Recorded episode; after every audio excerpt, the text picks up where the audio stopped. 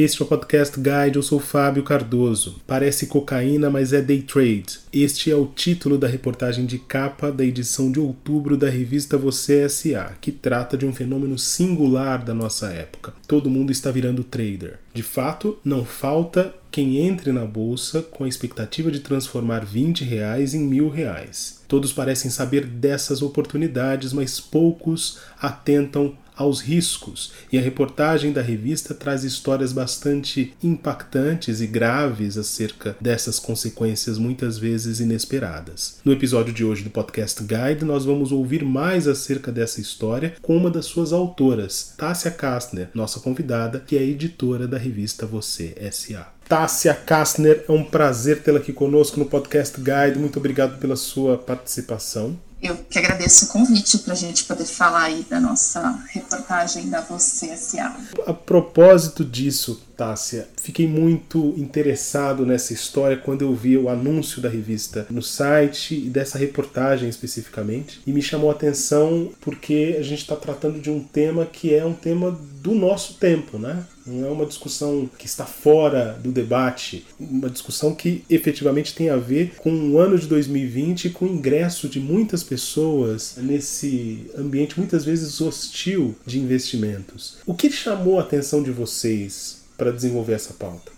O que a gente entendeu é exatamente o que tu comentou. Tinha um fenômeno acontecendo de vender o day trade como uma solução aparentemente fácil. E claro, conversando com as pessoas, as pessoas diziam: não, não é fácil, não é para qualquer um. Mas não é isso que ficava da conversa. Sempre ficava da conversa esse tom de tá tudo bem tentar, tá tudo bem entrar, porque com o tempo tu vai aprender. Perda faz parte do processo. E aí a gente confrontava isso com os números das pesquisas da FGV e entendia que não fazia parte do processo. E essa visão aparentemente equilibrada de dizer que alguns ganham, outros perdem, não era tão equilibrada assim e que a gente precisava mergulhar mais a fundo nesse assunto. A gente entendia que tinha bastante gente falando de day trade, mas falando com esse simplismo que a gente achava que não estava contemplando a crise e, e, e os, os, problemas que, que vinham por trás disso. A gente vai falar da pesquisa da FGV, que é realmente impressionante daqui a pouco, mas a que você atribui esse entendimento de que participar disso, desse contexto, era algo simples? Isso tem a ver com um dos pontos que está desenvolvido no texto, logo no início, que é o fato de que tem muitos youtubers metidos a professores e que se apresentam para ensinar como é que faz esse tipo de movimentação? Os youtubers, com certeza, os, os influencers de outras redes sociais sociais também, como Instagram e, e, Twitter, e também as próprias corretoras. Quando elas começam a fazer um grande investimento em cursos para as pessoas aprenderem, elas também passam essa mensagem de que dá para aprender, não é tão difícil assim. Vem comigo, compra meu curso que vai aprender é, da mesma forma que os, os influencers. E por isso a gente ficava sempre com essa mensagem do tipo, um dos cursos que eu acompanhei era sempre essa dicotomia. Olha, tem risco, mas tem lucro. Tem risco, mas tem lucro. Qual é a mensagem que fica quando tu ouve isso? Tem risco, tem que operar com stop loss, mas tem lucro para ganhar. Ficou lucro, né? Mas é isso, no final das contas, esse lucro não vem de verdade. Quer dizer, ele até aparece, vocês contam isso na história, né? Uhum. Ele até aparece, talvez, com algo na linha sorte de, de principiante, ou uma movimentação que deu certo, mas isso não necessariamente é a regra. Sim, é o que é o que a gente enxerga nas pesquisas. Voltando aí, tu disse que a gente vai falar depois sobre isso, mas é o que a gente enxerga nas pesquisas, no mercado e mesmo parte de todo, toda a apuração foi acompanhar esses esses YouTubers, né, que ficou por YouTubers apenas porque é mais fácil de dizer e ver nas, nos comentários, nas, nas, respostas, as pessoas reclamando que elas não estavam conseguindo, que elas estavam efetivamente perdendo dinheiro. E isso é a maioria. É uma diferença muito gritante entre quem de fato começa a fazer esse tipo de, de, de, operação financeira de altíssimo risco e consegue persistir, quebra antes, né? Isso tem um dado, a reportagem que fala a respeito de que são poucos os que permanecem mais de um ano e a maioria ela sucumbe nesses primeiros 11, 12 meses. A gente pode dizer que as pessoas não necessariamente estão tão preparadas para esse tipo de guinada. O quanto que talvez alguns princípios de educação financeira poderiam ajudar nesse sentido? Então, os princípios de educação financeira, o entendimento que a gente formou é que eles não são suficientes, porque a gente não está tratando no day trade de investimento efetivamente. E nisso, todo, todo o mercado concorda, da CVM à corretora. Eles não dizem que o day trade é um investimento, eles dizem que é uma profissão, que é uma carreira. Eles passam a mensagem de que, de fato, é uma trajetória, uma jornada de crescimento. E, eles repetem muito que é como ser jogador de futebol ou médico. Assim, começam muitos nessa. Muitos querem essa profissão, mas poucos efetivamente conseguem. O que eles não dizem quando eles estão nesse processo é que o jogador de futebol ele não vai perder dinheiro desse jeito. O médico, mesmo que ele não se forme, ele também não perde dinheiro na bolsa dessa forma. Ele está num processo de formação, porque toda a explicação sempre é: é uma criança ou adolescente na escola que daí decide que vai fazer vestibular Aí decide, aí alguns não passam, no caso do médico, né? Alguns não passam. Aí depois disso ele faz não sei quantos anos de faculdade, mas ele está fazendo a faculdade, ele não está perdendo dinheiro na faculdade, como ele está perdendo no mercado financeiro, como eles ficam repetindo o tempo inteiro. Tá tudo bem perder, tem que ser uma perda controlada, mas tá tudo bem, é parte do processo. E aí eles terminam coroando essa explicação, dizendo que só depois de todo esse período de formação, esse médico vai vai efetivamente, depois da residência, ele vai efetivamente é, para uma sala de cirurgia fazer uma cirurgia cardíaca com a pessoa, com, com o paciente. E esse seria o momento que o day trade, o day trader, né, é, teria alcançado o sucesso profissional. O que eles não dizem é que o cara quebrou antes de chegar nesse, nesse estágio, né? Ele foi à falência. Exatamente por lidar com dinheiro. As pessoas não deveriam naturalmente desconfiar desses cursos duvidosos que prometem a riqueza da noite para o dia? Isso seria para qualquer tipo de promessa de riqueza fácil, né? Mas a gente sabe que não é assim que as pessoas funcionam, porque é de fato tentador. Tem uma frase de um entrevistado da matéria, que é um dos que tomou um prejuízo bastante significativo, que ele fala: a primeira vez que tu transforma 20 reais em mil, tipo, te dá a sensação de que tu pode fazer isso todas as vezes e tu quer acreditar nisso. Porque quem não quer mil reais por dia, eu também queria, gente.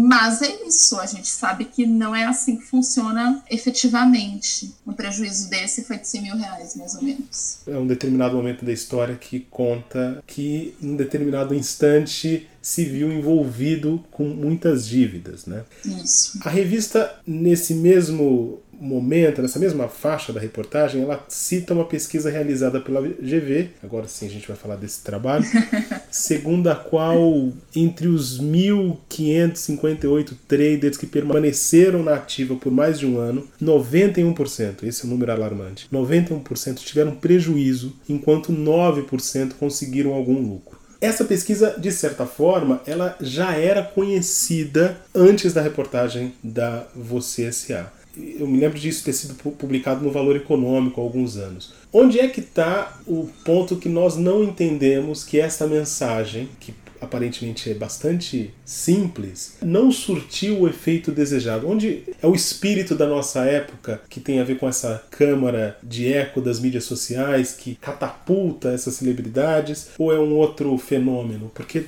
ao que consta, não é algo que está acontecendo só no Brasil, correto? Então, não é só no Brasil, acontece no mundo todo. Teve um caso gravíssimo de um jovem nos Estados Unidos que se matou porque estava operando com mini contratos e achou que tinha perdido, vou errar os números, achou que tinha perdido 300 mil, tinha perdido 30, mas ficou desesperado com a magnitude do prejuízo de operar com mini contrato, que é bastante um sintoma disso.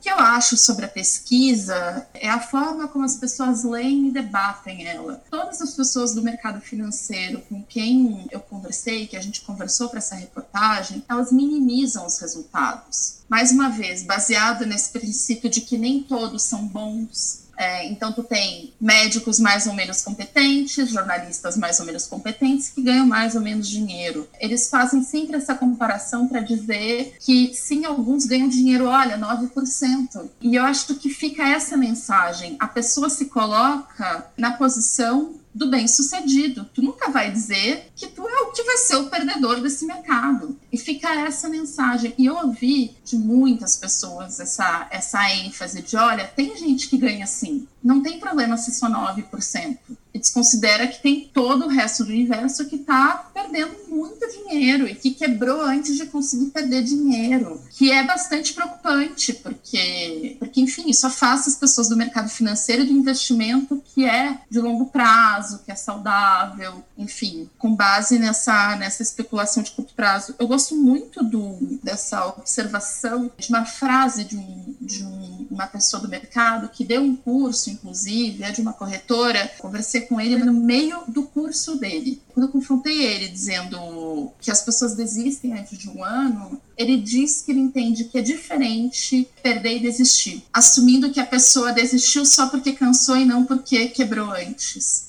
O que para mim é bastante preocupante. Agora, Tássia, quais medidas você acredita que os órgãos responsáveis deveriam tomar no sentido de evitar essa corrida desenfreada e muitas vezes sem qualquer tipo de precaução para esse cenário? Então, para defensores do livre mercado, nenhuma porque eu entendo que o mercado financeiro é isso, ele é o ambiente aberto que as pessoas tomam as suas decisões de risco. O que eu acho que de fato tem uma lacuna e que está tá um pouco entrando numa zona cinzenta, é toda a discussão de avaliação de perfil de risco do investidor. E eu gosto de me usar bastante como exemplo, apesar de eu não ser a amostra representativa da população, porque eu tenho por, por, por dever de ofício, conta em várias corretoras, bancos, etc. Eu vou abrindo para experimentar os serviços. Em cada um dos lugares, a minha, o meu perfil de risco de investidor ele muda, respondendo basicamente as mesmas coisas. E os lugares que são mais, que têm uma postura mais agressiva, de, de incentivar investimentos mais agressivos, eles acabam me colocando como uma investidora mais agressiva do que eu efetivamente me considero.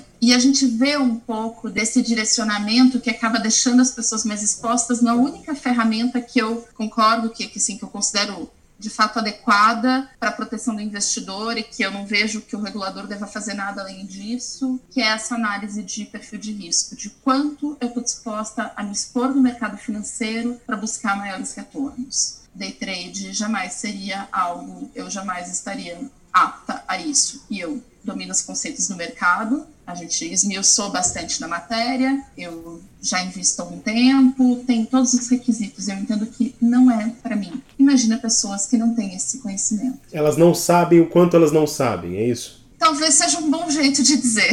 Porque é difícil mesmo. Quando a gente estava escrevendo a matéria, e ela é uma matéria a seis mãos, a gente se. em toda essa estrutura de explicação do mercado financeiro, a gente foi e voltou muitas vezes de como funciona o mini contrato, que é esse instrumento para ter esses ganhos mirabolantes e é o principal instrumento do, do day trader. Enquanto a gente explicava, tanto eu, é, essa parte foi, fomos mais eu e o, o, o diretor de redação, o Alexandre Vessinhassi. E nós dois tínhamos bastante clareza do funcionamento desse produto, desse instrumento. Mas na hora de explicar em português para as pessoas e não nesse financeiro, a gente teve, teve que muitas vezes se corrigir para deixar em português e não cometer nenhum erro técnico. E aí, quando tu vai acompanhar transmissões e que vão explicando, tu vai te dando conta disso. Se é tão difícil explicar em português, se já é difícil explicar, imagina o outro ser humano entender. É difícil mesmo.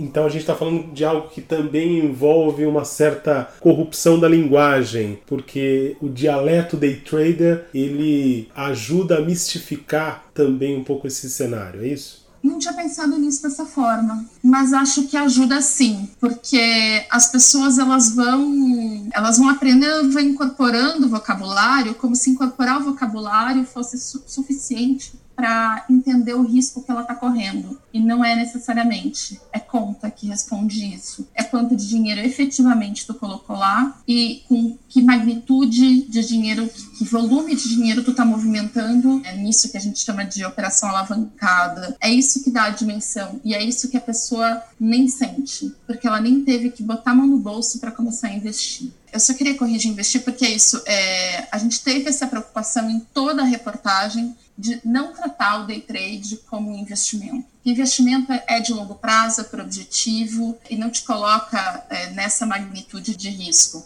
Se tu tem 92% de chance, vou errar o número, né? Mas tem essa, toda essa probabilidade de perder dinheiro, isso não é um investimento. Tássia Kastner, foi um prazer tê-la aqui conosco no Podcast Guide. Muito obrigado pela sua entrevista. Agradeço o convite. Leiam a reportagem da Você S.A. Esta foi mais uma edição do Podcast Guide. A nossa lista completa de entrevistas está disponível no Apple Podcasts, no Deezer, no Google Podcasts, no SoundCloud e no Spotify. E no aplicativo O Guia Financeiro, além dos nossos podcasts, você encontra muito mais conteúdo sobre o mundo da economia em diversos formatos.